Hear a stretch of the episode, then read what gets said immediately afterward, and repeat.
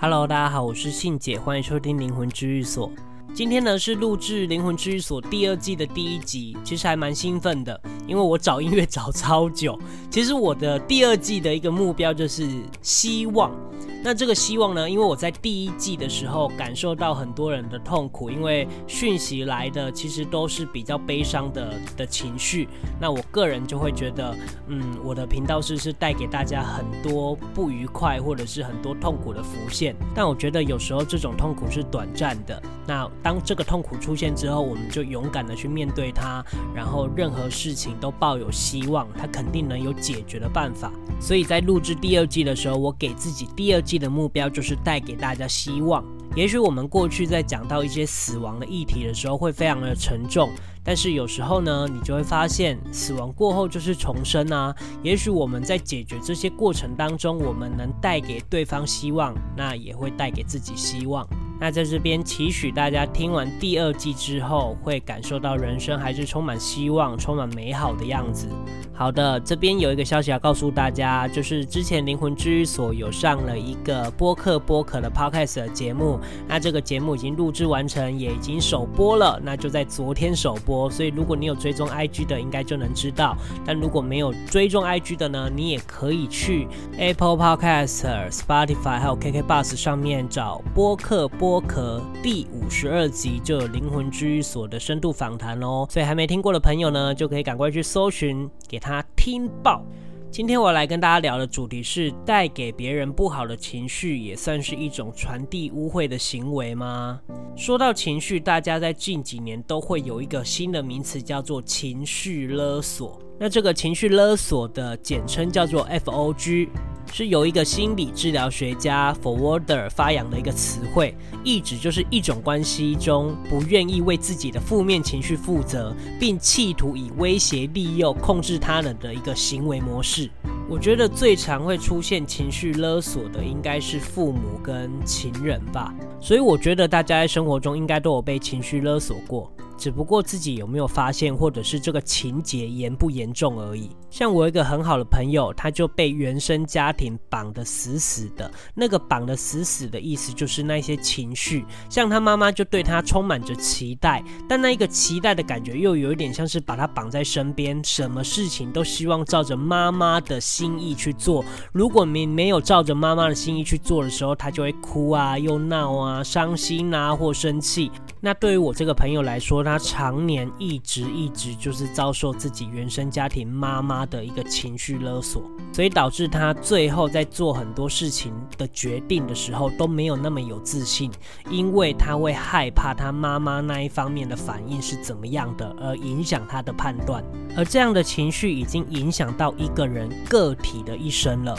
那人为的部分就必须要去做出调整跟沟通，但如果以无形的角度去看待这件事情的时候，你就会发现他跟他妈妈的因果关系一定很深，因为他在做人生任何抉择的时候，他妈妈都成为一个重要的因素。而这个因素如果是好的话就算了，可是听起来以他所有的决断里面，还有他呈现出来的情绪，都是呈现一种不好的痛苦的样子，所以这样的因果势必一定是要解决的。当然，无形的问题如果解决之后，人为的调整跟沟通就会变得比较容易。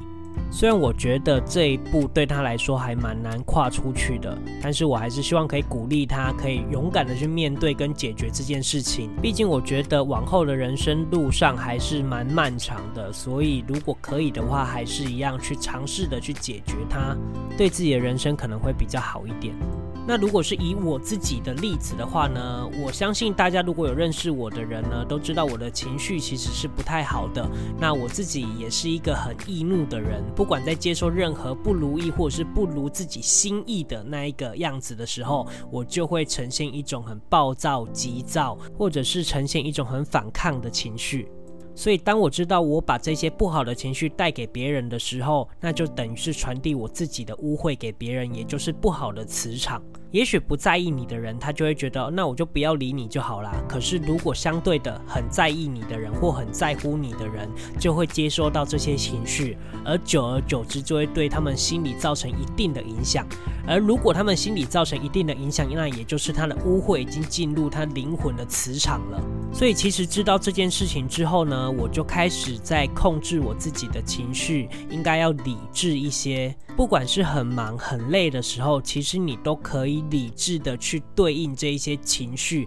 你不用把自己那一些很负面的东西加注在别人身上，因为没有人应该要承受你这一些东西的。那有一些人呢，是比较不会随便的展露这一些情绪，但对自己很亲密的人就会展现这些负面情绪。但我个人觉得，越亲近的人越会影响这些情绪，因为他们在意对方的程度远比那一些陌生人。所以当然在意的越多，你吸收到对方的负面情绪、负面的污秽就会越多。所以真的不要一直对自己的父母或情人可以肆无忌惮的一直对他们展现出那一些负面情绪，因为他们受的伤害远比你想象中的还要多。所以，如果你也是这种人的话，我也希望你听完这一集之后，可以试着去调整自己的情绪。然后啊，有时候我们在调整这类情绪的时候，你就会发现，越困难的事件就越磨练。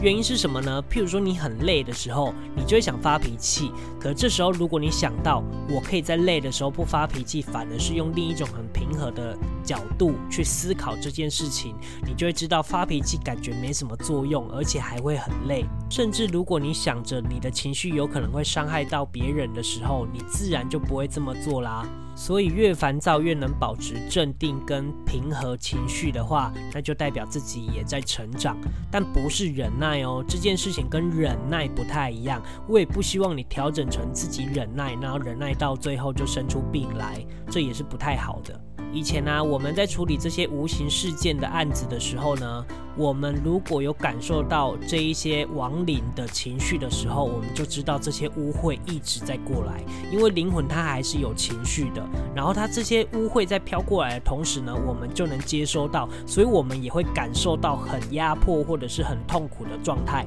所以后来我在感受到这些情绪的时候，我就知道别人的感受是什么了，就是我带给别人的情绪，也许就像是这个。亡灵带给我的这一些东西一样，只不过它是比较悲伤的，而我带给别人都都是比较凶的，或者是比较强烈的那一些负面状况。所以呢，这里我要很郑重的跟。有被信姐凶过的朋友们，说声抱歉，很郑重的道歉，因为我觉得我以前呃修炼的不够，我自己情绪上也不太好，所以造成很多人有阴影。所以对于我来说，修炼不只是灵魂的修炼，你人为的修炼也是很重要的，他们必须要并行，这样你才能成为一个更好的人。也许在修炼的过程当中，灵魂有该做的事情，但我们人也有该做的事情啊，那就是修为。尽量的传递善的磁场给别人，而这些善的磁场可以帮助到别人的时候，那也就是人为的一种修炼。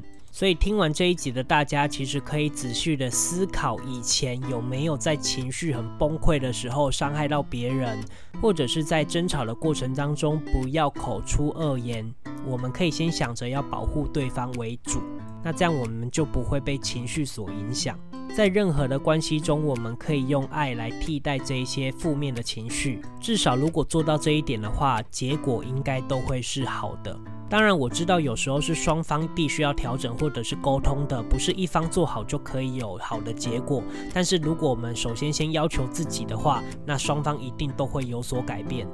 好，那这一集呢，我们就说到这边。那我这边呢，有一个消息要告诉大家，就是灵魂治愈所本来一周更新两次，那目前改成一周一次。我希望可以有更多的时间来做出更好的主题跟大家分享。然后也谢谢大家支持灵魂治愈所，然后谢谢大家收听，我是信姐，我们下次见，拜拜。